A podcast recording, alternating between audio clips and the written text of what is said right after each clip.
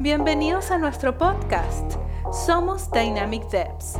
Creamos tecnología, creamos innovación y lo hacemos junto a ti. Hola, yo soy Jonathan González, CEO de Dynamic Devs, y hoy nos encontramos aquí en un nuevo episodio del podcast de Dynamic Devs, un espacio para los que, como nosotros, somos apasionados de la tecnología y la innovación. Acá buscamos compartir nuestras experiencias y conocimientos con el fin de aprender juntos y hacer comunidad. En nuestra semana de blockchain tenemos un invitado muy especial para hablar de un tema que, que si bien hemos hablado de, de Bitcoin, yo creo que es forma de evolucionar esta conversación con los NFTs, Non-Fungible Tokens. Aquí me encuentro con Senior Manager de Mercado Libre, un ex jefe mío, Sergio Borromey. ¿Cómo estás, Sergio? ¿Qué tal, Jonah? Un gusto estar acá con vos. Gracias a ti por aceptar la invitación. ¿eh? Qué bueno que, que, al final te, te, tengo el podcast. ¿eh? Ya cuarenta y tantos episodios. Es un honor tenerte acá para, bueno, unas conversaciones súper técnicas que vamos a tener hoy de un tema súper trending. Así que antes de entrar en materia, me gustaría que nuestros escuchas sepan quién es Sergio Borromey, que hablas un poco de tu trayectoria, qué has hecho y qué estás haciendo actualmente. Dale, me encanta. Bueno, primero que nada, agradecerte por, por sumarme a este podcast. Lo he, estado siguiendo desde hace, desde hace un tiempo, desde los inicios que vos lo has estado publicando y me, me llena de emoción poder estar a, ahora participando de esto y bueno, creando comunidad alrededor de la tecnología, que es algo que, que nos apasiona a todos. Y bueno, acerca de mí. No, no voy a contar ninguna historia muy, muy, poco convencional, pero como todo chico apasionado de la, de la tecnología, empecé a, a, temprana edad de esto, siempre con un interés por, por, la programación y la música en paralelo. Creo que eso es algo que lo tenemos en común tú y yo. Así que creo que, que puedes más o menos entender por dónde va la cosa. Eh, Totalmente.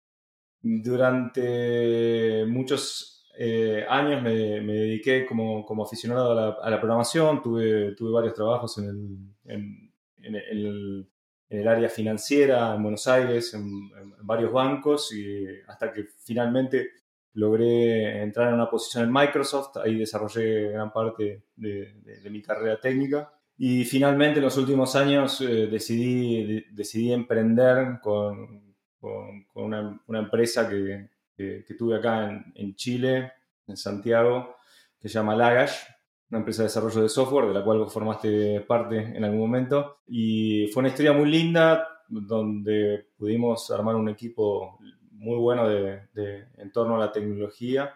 Y eh, bueno, a lo largo de, de los años eh, esa empresa fue creciendo, eh, en un momento fue, fue adquirida por Mercado Libre y hoy estoy trabajando directamente en Mercado Libre eh, que es la, la, empresa de tecnología más grande de, de, de Latinoamérica, con lo cual es, es un honor eh, eh, ser parte también de este proyecto y, y estar trabajando con, con profesionales de, de, primer nivel. Ese es más o menos mi, mi background. Paralelamente tengo algunos proyectos que, que van en torno a, a, a, lo que es cripto y lo que, bueno, puntualmente el tema que nos trae hoy, que es non-fungible tokens, eh, estoy asesorando algunas startups que están con, con esto y, y, y, también participando como angel investor.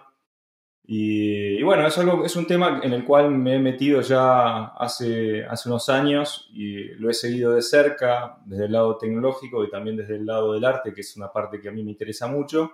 Y bueno, este último tiempo parece que, que, que explotó y como que se ha generado tanto tan, tanta prensa alrededor de, esto, no, no, solamente por el aspecto tecnológico, sino también por, por el mercado que se ha creado, como eh, la, las cifras que, que, se manejan son, son, son increíbles.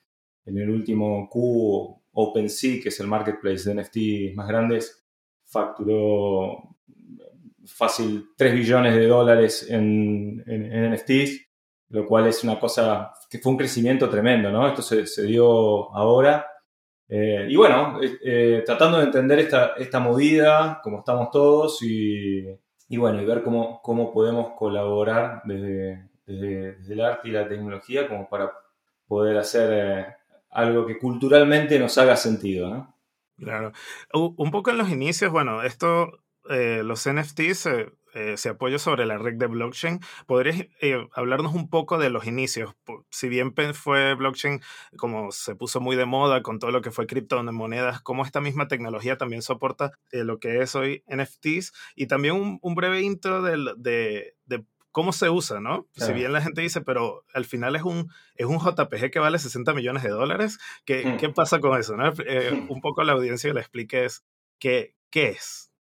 Sí, yo creo que la, conversación es, eh, da, para, largo y es interesante, ¿no? Y tiene dos aspectos fundamentales. El aspecto tecnológico, que es lo que vos nombras al inicio, y después hay un aspecto más filosófico, ¿no? De por qué le damos valor a las cosas, que, ahí si querés después podemos desarrollar algo y, es muy interesante las tesis que se arman alrededor de eso.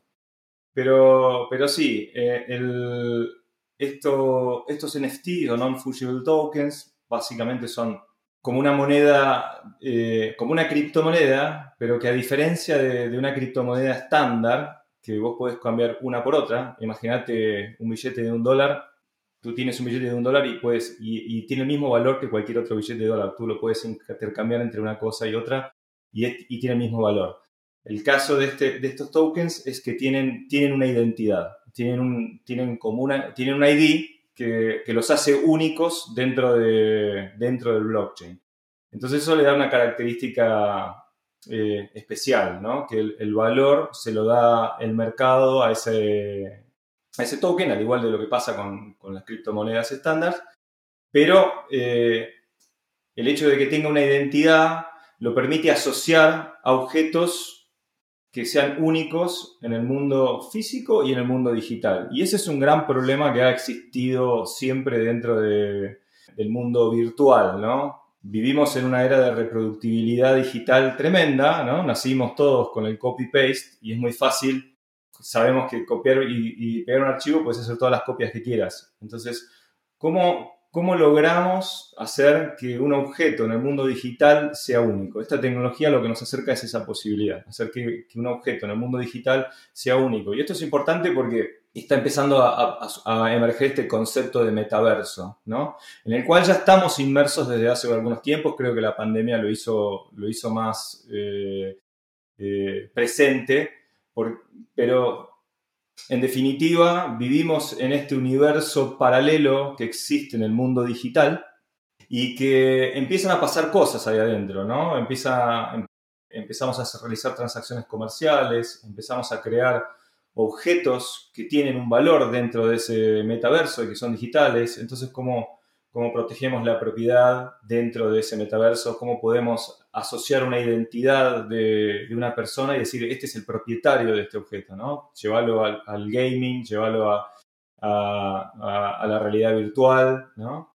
Y esta, tecnología lo que nos permite es, es eso, ¿no? Crear objetos digitales, generar un hash a partir de ese objeto digital y utilizarlo eh, como identidad, asociarlo a, un wallet, a una dirección dentro del blockchain y de esa manera poder contar con, este, esta plataforma en, donde podemos implementar la propiedad privada en el mundo digital. Muy bien, eso que, que dices es muy interesante. Hablas de, bueno, ya de tener un activo en tu wallet y que te identifica cómo eres el propietario de ello. Eso también me suena un poco de lo que, de lo que propone Ethereum. Entonces, un poco la diferencia entre lo que propone Ethereum con los NFTs? Ethereum definió este, este estándar que se llama eh, RC721, eh, que es el estándar de, es un estándar de smart contract en donde se define la interfase en la cual funciona un, un NFT. Para quienes no saben eh, cómo funciona la red Ethereum, la red Ethereum es un blockchain muy especial. Es, un blockchain que tiene un concepto que para mí es revolucionario y que es este, este concepto de los smart contracts, que son programas que corren adentro del blockchain. ¿no? Está concebido la red de Ethereum para que funcione como, como un computador distribuido en donde este smart contract es ejecutado por cada uno de los nodos como si fuera una transacción más. Por ahí, a diferencia de Bitcoin, que está más asociado a lo que es la reserva de valor o, poder hacer transacciones eh, monetarias, que, es más cercano a, un asset similar al oro o, bueno, al dinero fiat mismo, pero es dinero en sí, ¿no? Es, intercambio de valor a través de, esta red digital. Ethereum agrega este concepto, ¿no? Que esa es la, gran genialidad que, este chico Vitalik Buterin, que es eh, el, quien concibió esta red Ethereum, eh, implementó, ¿no? Los smart contracts que ejecutan dentro de este, este gran computador distribuido que son todos los nodos que, están minando Ethereum y que cuando uno ejecuta un smart contract se ejecutan en este computador distribuido y queda la salida de ese programa queda registrada de manera indeleble en el blockchain. Y esa es la característica interesante, ¿no? Vos ejecutás el smart contract es, y, cómo ejecutas un smart contract? Llamás a una de las funciones mandándole un parámetro, ¿no? Y mandándole lo que se llama, eh, bueno, para poder ejecutar un smart contract a veces tenés que, puedes eh, utilizar Ethereum de tu wallet, ¿no? Eh, y, ejecutarlo como si fuera una transacción, pero adentro se ejecutan una serie de reglas y genera una salida, ¿no? En esa salida pueden ser varias cosas, ¿no? Que ese Ethereum que vos pusiste vaya a otra, a otra, a otra cuenta o que se produzca algún tipo de cómputo, ¿no? Como la generación de, de un NFT. Y eso queda queda guardado directamente en el, en el, en el blockchain, ¿no? Queda, la salida de eso queda en el blockchain. Y al quedar indeleble, es como si hubiera, lo, estuviéramos registrando en un registro, en una base de datos que la ve todo el mundo, ¿no? Todo el mundo tiene acceso al ledger o a, lo que es la data que está dentro del blockchain. Vos te podrías bajar tranquilamente el ledger completo a un computador y, examinar las transacciones o incluso ver las transacciones por muchas de las herramientas que hay que hoy te permiten ver qué es lo que pasa dentro del blockchain. Puedes ver, eh, es muy observable, ¿no? Entonces esto, esto hace que todas estas transacciones, a diferencia de lo que pasa en el mundo tradicional, donde las bases de datos son algo que tienen ocultas las empresas y a las que nadie puede acceder, esto queda a la vista de todos. Entonces queda, queda pública esa, ese link de, de, la propiedad entre el objeto y la identidad de la persona o el address de la wallet no necesariamente, generalmente las wallets están asociadas a una identidad de una persona, aunque lo haga de manera anónima, ¿no? Pero este, este concepto de propiedad ocurre ahí, queda, queda, queda en el blockchain. Entonces, Ethereum es una de las primeras redes que implementa este, este concepto de smart contracts y dentro de este concepto de smart contracts sale el estándar RC721 que es que es el que define la interfaz de, un NFT, ¿no? Que, es lo que, es una interfaz muy sencilla, cualquiera puede entrar a busque RC721 y es muy fácil ver la, definición, incluso hay implementaciones como de las de OpenZeppelin, que vos las podés eh, explorar y, podés hacer tu propia implementación de, NFT y, digamos, lo podés hacer todo, todo con código, ¿no? Entonces es, eh, es es fantástico desde ese punto, ¿no? Es muy accesible para cualquier programador entrar rápidamente, digamos, el, probablemente los, conceptos iniciales al principio puedan tener un ramp-up de, aprendizaje eh, interesante, pero después una vez que, estás andando es muy fácil meterse en este mundo. Entonces eso también lo que logra es que haya tanta adopción, ¿no? Por eso este, este boom, ¿no? dentro de, de esta industria. Claro, y podríamos decir que NFT es una de las redes que, comparado con Bitcoin y con Ethereum, es más simple, entendiendo que, bueno, solo tenemos un token, hay una referencia de, del owner y algo un poco más sencillo lo que, por ejemplo, me explicas Ethereum y hablas de smart contract y hablo que es un programa dentro del bloque que se está ejecutando, como que veo que son para usos un poco más complejos, ¿no? Se podría decir que NFT es como una versión un poco mini de, de esos, de los otros dos blockchains.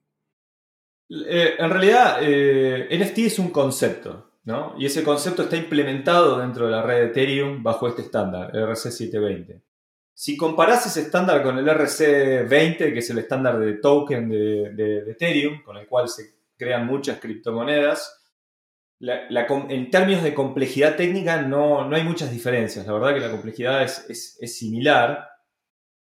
Yo creo que la, parte interesante de NFT es todo lo que pasa arriba de la plataforma, ¿no? Arriba de la plataforma técnica, la parte de la comunidad, la parte de, cómo se ha generado una apreciación de, diferentes eh, assets que fueron creándose, las comunidades que se van creando alrededor de, eso. Me parece que eso es la parte más, más interesante. Si bien técnicamente puede llegar a ser eh, simple, hay todo un, entramado muy complejo arriba del mundo NFT que tiene que ver con esto, ¿no? Con, con, comunidades que están poniendo un pie adentro del metaverso, de esto que llamamos metaverso, ¿no? Que, bueno, el metaverso es, una idea que ya existe hace bastante tiempo y, si, seguís un poco eh, Twitter, de Facebook y, y bueno, Twitter mismo, ¿no? Eh, están haciendo puertas grandes a, que el futuro de Internet se construya arriba de esto. Entonces, eh, me parece que es, interesante desde ese lado. Bien, acá me gustaría que diéramos como, abriéramos la alfombra quizás a, cómo funciona el mundo del arte hoy, hoy en día tradicionalmente, igual en el concepto del mercado, ¿no? También hay, si bien hay una parte muy subjetiva de lo que es la precisión del arte y cómo funciona el mercado, también hay inversiones eh, sobre que se manejan del arte, incluso eh, pensarlo como, como el, papel moneda, que a veces no hay suficiente papel moneda para abarcar una cantidad muy grande y a veces una pintura lo, representa y por eso se transporta de una forma mucho más compacta, ¿no? Pero tú que estás muy metido dentro del de, el mundo del arte, cuéntanos un poco de cómo funciona el mercadeo del arte hoy en día y cómo ese concepto, una vez que lo entienden los escuchas, cómo se, cómo se porta a, una red, ¿no? Bueno, es interesantísimo. Eh, eh, interesantísima la pregunta y, parte de esto, esta pregunta inicial, ¿no? ¿Por qué, ¿Por qué valoramos a los objetos? ¿Cuál es el valor de los objetos? ¿Por qué coleccionamos objetos? esa es la pregunta también inicial, ¿no? Y eh, durante toda esta investigación fue, fui encontrando, no te voy a decir respuestas, pero sí, sí caminos que, de reflexión que son interesantes.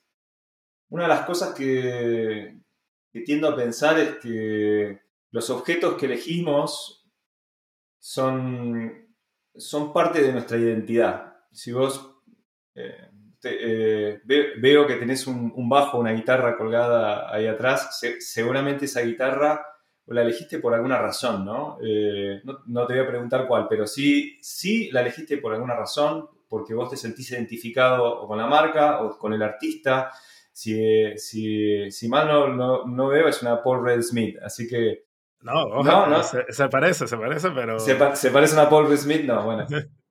Eh, eh, los, los, objetos y las selecciones que hacemos sobre los objetos son una proyección de nuestra identidad, de lo que somos, de tu cultura, de los valores, de, las cosas que, que, te han llevado a ser lo que sos vos hoy en día. Entonces, cada, cada cosa que, elegís, ya sea en el mundo físico o en el mundo digital, forma parte de, tu identitario, ¿no? Entonces un coleccionista busca eso. En el caso mío, por ejemplo, me gusta coleccionar vinilos, ¿no? Colecciono vinilos que, tienen que ver con, momentos de mi vida, que, porque ahí está de alguna forma la banda de sonido de, mi vida, ¿no? Entonces uno elige y le da valor a los objetos porque de alguna forma proyectan tu, identidad.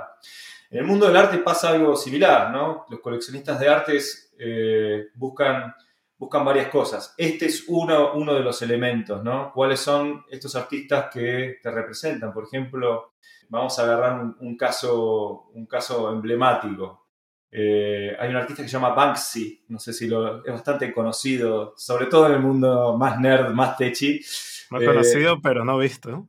Eh, exacto, ¿viste? Y fueron, Banksy hacía obras que, que, obviamente tenían un contenido político muy importante y que eran básicamente murales que aparecían, nadie sabe quién es Banksy en realidad, es un, es un personaje anónimo y y eh, hay creo un documental en Netflix que cuentan eh, de, un empresario que dijo, bueno, a ver, yo voy a agarrar y voy a preservar este arte, porque imagínate que un mural un día aparece y otro día desaparece.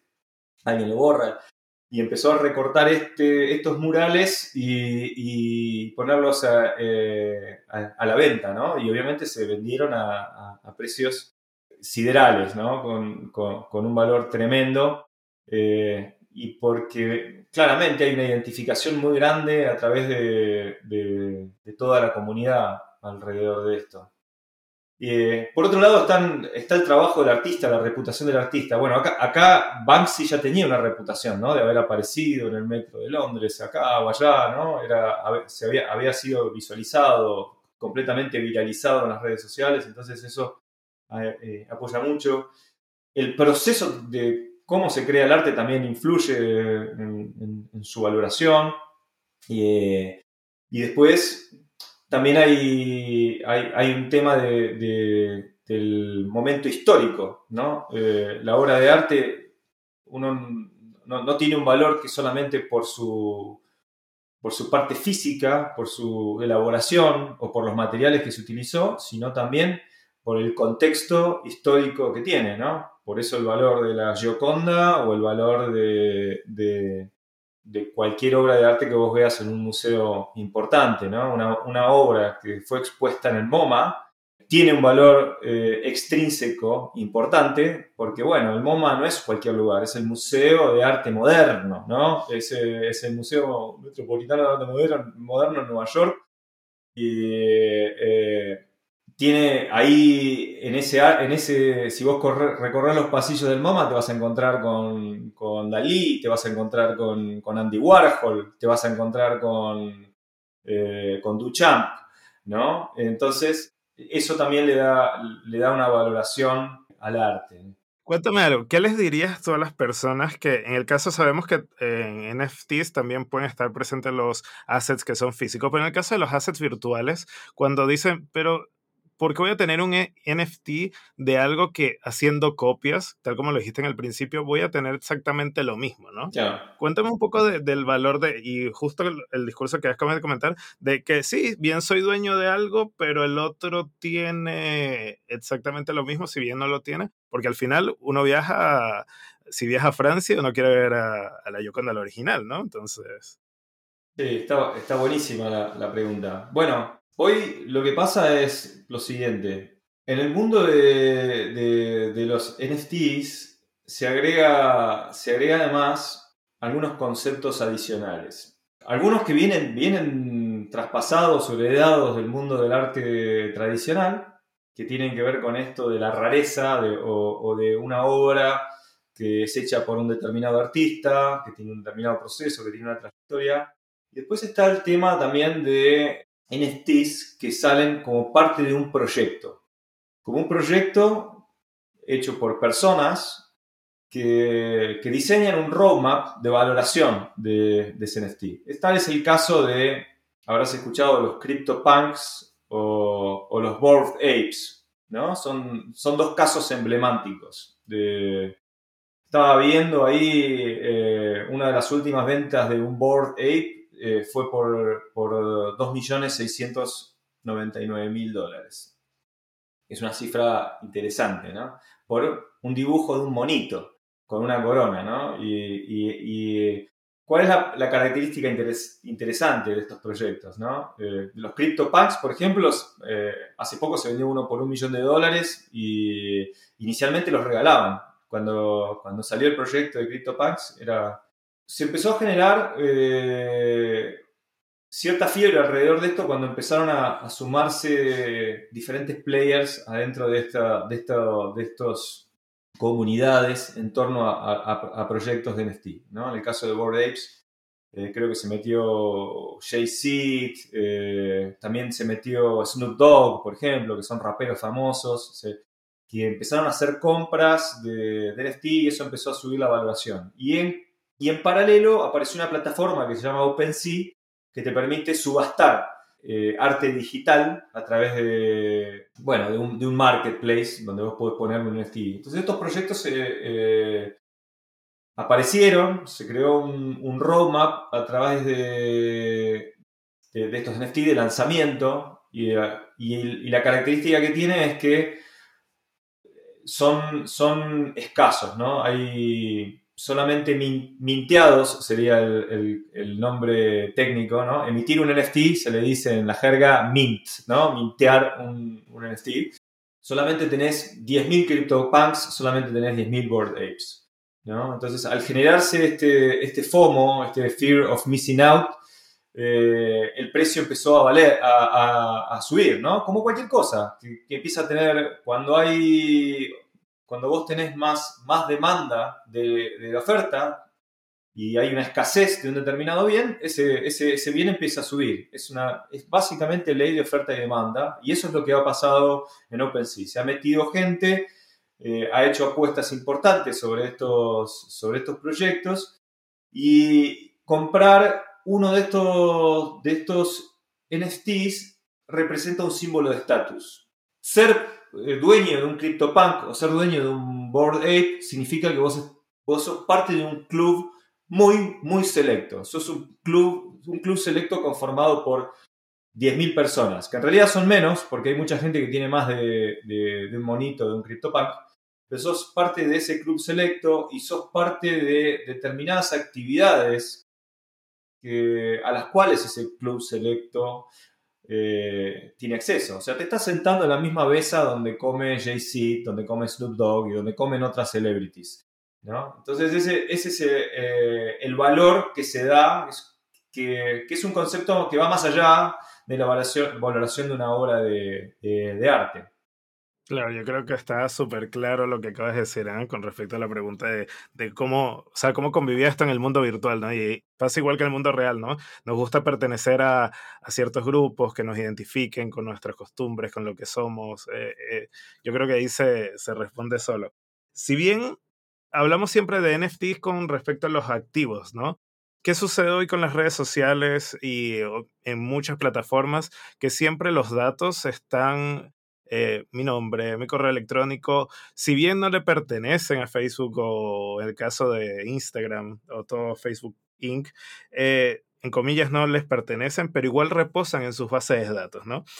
Cuéntanos un poco de NFTs y lo que es la identidad de, nuestra identidad digital, ¿no? Cuestión de que ya eh, empezamos a, a través de, esta, de estos blockchain o de estas redes, tener realmente una identidad propia y que no, y resguardamos nuestra privacidad, que bien podemos autorizar a otros a hacer uso de ellos, pero no reposen en sus data centers.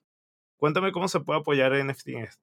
Es, es interesante porque yo creo que va más allá de NFT, creo que tiene que ver con este concepto de descentralización, ¿no? que es lo que, lo que trae el blockchain hoy en día. Este concepto de descentralización en el cual vos para participar dentro de esta red eh, básicamente tenés que tener un, un, address, ¿no? Tenés que tener tu, lo que comúnmente se, denomina wallet, ¿no? Tu MetaMask eh, o cualquiera de, las wallets con las cuales uno participa de manera transaccional. Esta address es completamente anónima, vos podés crearte una cuenta, lo que se llama una cuenta, entre comillas, o, eh, un address de, Ethereum o de Bitcoin de manera gratuita, nadie te, y, y tampoco necesitas poner ningún dato en el proceso.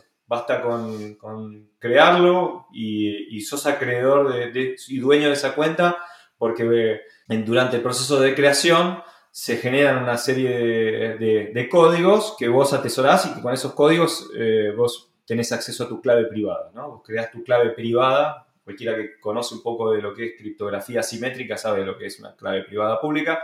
Esto, esto se basa en esa tecnología, ¿no? se, basa, se basa en el concepto de de clave pública-privada, vos creás esa, clave privada y ya podés participar de la red y no le tenés que darle ningún dato a nadie. Lo que está pasando hoy en día es que con este concepto de descentralización vos estás empezando a poder hacer cosas que hoy en el mundo real te piden una identidad en el mundo físico, te piden, te piden un nombre, te piden un apellido, te piden que definas tu sexo, que definas tu, tu que digas tu fecha de nacimiento, bueno, y si vas a un banco probablemente te pidan algunas cositas más, ¿no? Entonces, esto, esto es una de las cosas que está cambiando, ¿no? La descentralización pareciera ser que el mundo del blockchain nos está llevando a un nuevo mundo en donde, donde puedes acceder a un, nivel más de, anonimato. Creo que además viene asociado en el metaverso. Vos en el metaverso podés decidir quién sos más allá de tu de tu fisonomía, tus rasgos culturales, tu nombre y apellido. Eh, si, viste la, película esta Ready Player One, es, creo que, es bastante, bastante exacta en cómo describe este, este metaverso.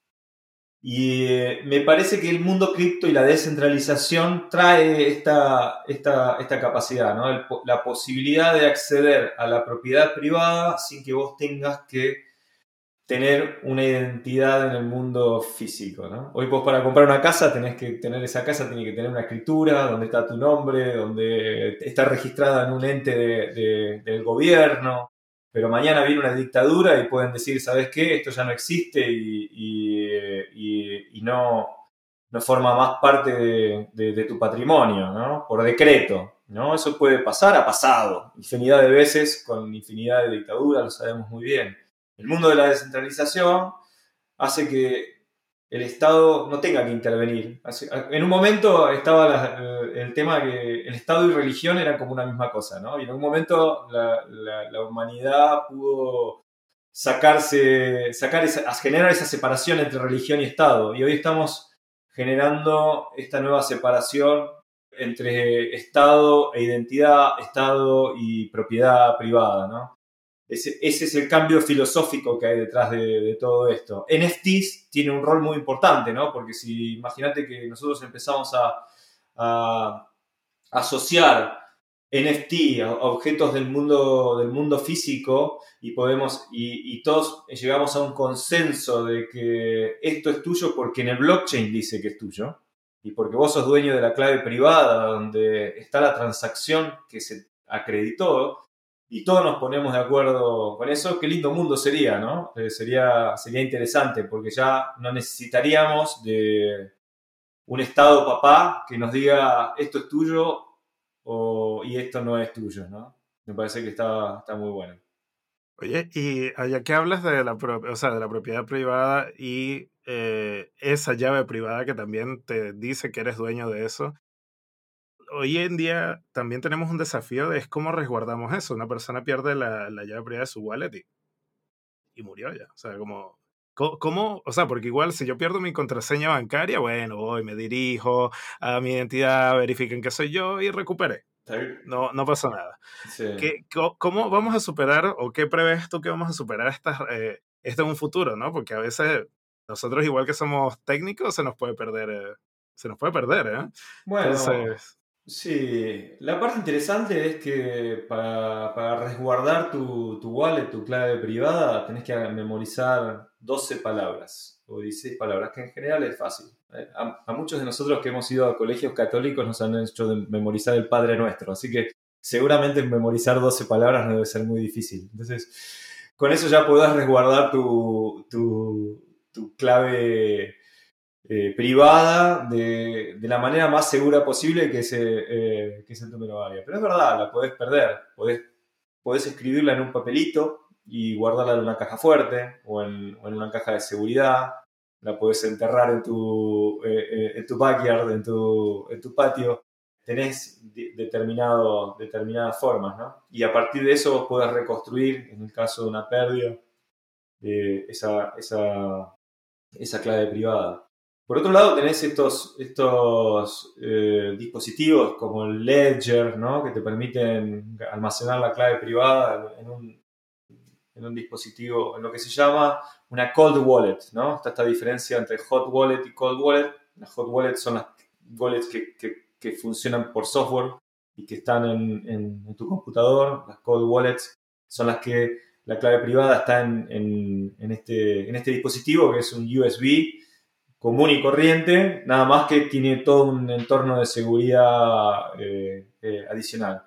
Y ahí tenés varios niveles de protección y, eh, bueno, me parece que, que, es un esquema mucho más interesante que el, que el guardar contraseña. Pero sí, obviamente requiere un tipo de, de, de disciplina o nos lleva un tipo de disciplina para cuidar nuestra propiedad pero hay un aspecto filosófico que está atrás de todo eso, ¿no? Antes nosotros dependíamos de un tercero para eso. Eh, para, hoy, hoy, para decir que tu casa es tu casa o que, o que el dinero que está en, tu banco es tuyo, dependes de un tercero, ya sea un banco o el registro de la propiedad o lo que sea. Esto obliga a, a quienes participan de esto a, ser, responsable de, a ser responsables de, de, de tu propia de tu propiedad, ¿no? Me parece que es interesante también el costado filosófico detrás de esto.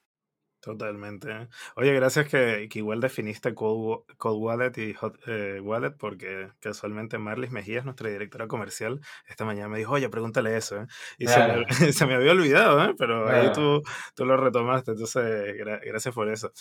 Oye, qué, qué, interesante todo este tema, ¿eh? La verdad que podremos estar hablando horas y horas de non-fungible tokens eh, y todo lo que es, bueno, ir a Ethereum, blockchain y, y filosofando de qué, de qué va a ser el futuro. La verdad que si bien somos tecnológicos, eh, también tenemos una barrera, ¿no? Si bien nos estamos metiendo en este tema, ¿no? Hablaste de, me gustó mucho la analogía que hiciste con el, con el, cre, el Padre Nuestro y esas 12 palabras que memorizar. La verdad que si bien nos obligaron a memorizar eso, seguramente estas generaciones eh, siguientes van a ver todo este mundo cripto de una forma natural, que son definitivamente los pilares que deberían tomarlo sin, sin fricción, ¿no? Nosotros quizás vayamos a estar viviendo todo lo que es esta fricción, nos vamos a acostumbrar, lo vamos a superar, pero es como, quizás, no sé, puede ser que parezcamos como nuestros padres usando el computador. ¿eh?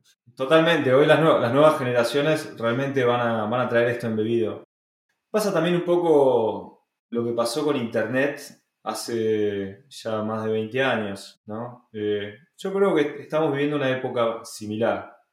Estamos viviendo una época que es muy similar a lo que se vivió en Internet en los 90. Estamos en los inicios de esto. Quienes hoy eh, nos estamos metiendo en esto, pareciera como si fuéramos gurú, pero si vos le preguntaras a los gurús de Internet de los 90 y los escucharas hoy, seguramente vos hoy tenés más conocimiento de Internet que, esas personas, porque, porque has tenido más, más interacción con, con Internet y, a lo largo del tiempo y obviamente te has convertido en un experto. Eh, hoy estamos a los inicios de eso y, quienes por ahí hablamos de esto y conocemos de, esta tecnología, probablemente dentro de 10 años se van a reír de nosotros eh, diciendo, ah, mira lo que hablaba en esa época, qué obvio que es hoy en día, ¿no? Realmente hoy tener, tener tu, tu, propiedad en el blockchain es como lo, más habitual, ¿no? Oye, y cuéntame algo, ¿qué, qué proyectos rondan alrededor de todo esto que, que tú puedas contar? Hablamos a ver si puedes contarnos algo. ¿Qué está pasando en Mercado Libre? ¿Hay algo con esto? No, no, no puedo hablar mucho de, Mercado Libre porque obviamente tengo, tengo NDAs que, que, que, me están apuntando, pero bueno, obviamente es un mundo, el mundo cripto es algo muy interesante para cualquier empresa, para Mercado Libre eh, seguramente también lo es. Eh, eh, y, seguramente a medida de que esto vaya avanzando vamos a, vamos a, a, ver que, que, va a haber más participantes de, de, muchos niveles, ¿no? De, desde players más de fintech, de nicho, pero también players muy grandes, ¿no? Y no, no me extrañaría que Mercado Libre sea un gran participante dentro de, todo esto. Claro, estamos hablando de la, empresa tecnológica más importante de Latinoamérica. Totalmente. Algo deben estar haciendo. Y, pero me gusta mucho lo que está pasando. Me gusta mucho lo que está pasando en la región, ¿no? Me gusta mucho pasando en, Latinoamérica. Hay muchos entusiastas dentro de, lo que es el mundo NFT y el mundo cripto. están surgiendo miles de proyectos. Eh, yo tengo un proyecto, por ejemplo, con un artista. En realidad no es, no es mío, es del artista. Yo lo estoy ayudando a meterse en la parte haciendo la parte más, heavy lifting de la parte hard, que se llama Mex Garage, que es algo que, se va a lanzar eh, dentro de, poco y que, es una serie de, de, NFTs del artista Magia Negra, eh, también conocido como Ferro, que vos te debes acordar por los murales que teníamos en la oficina de Lagash en su momento. Él, él, fue el que nos pintaba los murales de la oficina y con él estamos haciendo un, un lanzamiento de NFTs este año. Así que ahí te, vamos, a, te vamos a avisar para, para, para, invitarte y bueno, para invitar a tu audiencia también a que, a que participe de Mex Garage. Eh, ese proyecto además va a estar lanzado a través de una plataforma de otros eh, amigos que se llama Curable, curable.co, eh, con Q, curable. Con Q, es, ellos están, están fusionando este mundo de el mundo físico con el mundo con el mundo digital y, apuntan a ser una de las grandes plataformas de, de, NFT de, Latinoamérica. Me parece muy interesante lo que están haciendo eh, estos chicos. Colaboro con ellos desde, desde, la, desde la asesoría, desde por ahí eh, ponerle un poco el, tema filosófico atrás de, todo eso. Y, también es muy interesante lo que están, están haciendo ahí. Eh, hay, hay, otro, hay un sello discográfico que se llama Open Wide Records que está, está empezando y es un sello de inditrónica de Buenos Aires. Eh, que el label manager es, es, un músico conocido allá que se llama Dilo, Francisco Franco Di Lorenzo. Eh, y bueno, está, están, están pensando también un, roadmap de NFTs asociados a lo que es música muy, muy interesante. Eh, también asociado a esta plataforma Curable. Y, bueno, me parece que está, es lindo, digamos, como esos proyectos están saliendo muchos otros y, estamos viendo artistas que se están subiendo. Estamos viendo que, no sé, Daniel Melero, que es como el Brian Eno de, de, Argentina probablemente de Latinoamérica, que ha participado en, numerosas producciones con Soda Stereo, bueno, su, banda Los Encargados, todo eso también se está metiendo en este, en este mundo, sabemos que se está metiendo en este mundo, eh, artistas reconocidos. Yo creo que, vamos a encontrar, vamos a tener muchas noticias de acá a, poco tiempo alrededor de este mundo. Y bueno, obviamente feliz de compartirte todas estas, estas cosas que están surgiendo en el metaverso. Oh, está súper interesante, ¿eh? Igual nombraste tanto que entonces quiere decir que esto ya empezó y que me, nos estamos quedando por atrás ¿eh? de mi lado. Así que voy a poner al día. Sí conocí a OpenSea, sé que nuestra UX estrella Ami Shizaka desde Corea nos está ayudando también a hacer dentro de línea gráfica hacer un conjunto de arte que seguramente se van a publicar en, en OpenSea. Así que, pero igual hay, hay un montón de cosas por, por ver, ¿eh? Por último, Sergio, te cuento, a todos nuestros invitados al final nos gusta saber qué hacen cuando se desconectan de, del trabajo, eh, qué, cuéntame qué hobbies tienes, qué, tienes algún libro que recomendar, algún podcast o alguna película. Cuéntame un poco qué, qué hace el Sergio Borromé cuando está conectado. Bueno, tengo, tengo mi proyecto musical, que es, eh, que es Maxolidian, eh, que es un proyecto que lo, llevo hace mucho tiempo y que es la evolución de, de, varios proyectos y de investigaciones en, en, lo que es la música electrónica, principalmente en lo que es ambient y eh, dark techno y, y bueno, otros, otros géneros que, que he estado explorando. Eso ese proyecto es, música, es un proyecto musical realizado de manera de, música electrónica, pero sin computadores, o al menos sin, sin laptops, ¿no? Ese es como un poco el, el, concepto que está detrás de, de, esto que hago. Y es, es donde dedico ahí bastante tiempo de, de relax. Y bueno, la lectura obviamente es, es, importante porque uno tiene que ir alimentando esta, esta, esta cabecita con todas estas cosas que pasan. Eh, y además también trazando paralelismos entre mundos, ¿no? Este, este, este mundo de los NFT me, ha llevado a tener que investigar desde, diferentes puntos del, y cómo relacionar desde tecnología y, y, arte. Digamos. esas yo creo que son las, las, partes más importantes y además tengo un jardín, que eso, es, eso también me gusta. Me gusta cultivar cosas, me gusta, me gusta que, que haya alimentos que crezcan en mi huerta y eso es un es también parte de lo, a lo que le dedico, mi, tiempo libre. Qué bien, Sergio. Oh, otra pregunta un poco más personal, ¿eh? ¿Extrañas Lagash? Dale.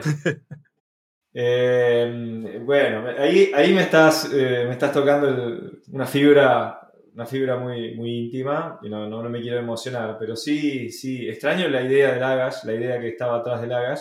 Si bien yo creo que ese espíritu hoy sigue viviendo, sigue latiendo dentro de, una organización muy grande que tiene una cultura muy, muy similar a la que teníamos eh, en Lagas en ese momento.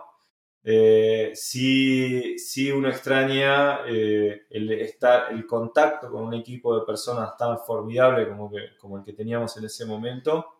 Y creo que, bueno, la pandemia también un poco hizo que eso hoy eh, sea un poco más distante, ¿no? Eh, si bien muchas veces a, quienes nos dedicamos al código nos gusta encerrarnos en una habitación a escuchar música y, escribir código, también a veces está, bueno la parte colaborativa, la parte de diseñar un producto, de, estar, de estar ideando un producto en una habitación, de hacer un design sprint, de hacer un, eh, de workshop de, de, Product Discovery, ¿no? de, trabajar con UX, de, trabajar con, con otras disciplinas. Eso, un poco el, trabajo remoto, lo, hemos tenido que seguir haciendo a través de, Zoom y de Meet. Yo creo que hay algunas cosas que se pierden ahí en esa interacción física que, que, uno extraña a veces. Yo extraño mucho de esas dinámicas y, bueno, volviendo a tu pregunta inicial, sí, obviamente que se, se extraña esa, esa época con mucho cariño, pero también sé que también duró lo que, lo que necesitaba durar y, hoy estamos proyectándonos para, para, muchas otras cosas, grandes cosas y, bueno, eh, me parece que el futuro también nos trae, nos trae cosas, nos, trae cosas. Soy muy positivista en, lo que viene al futuro.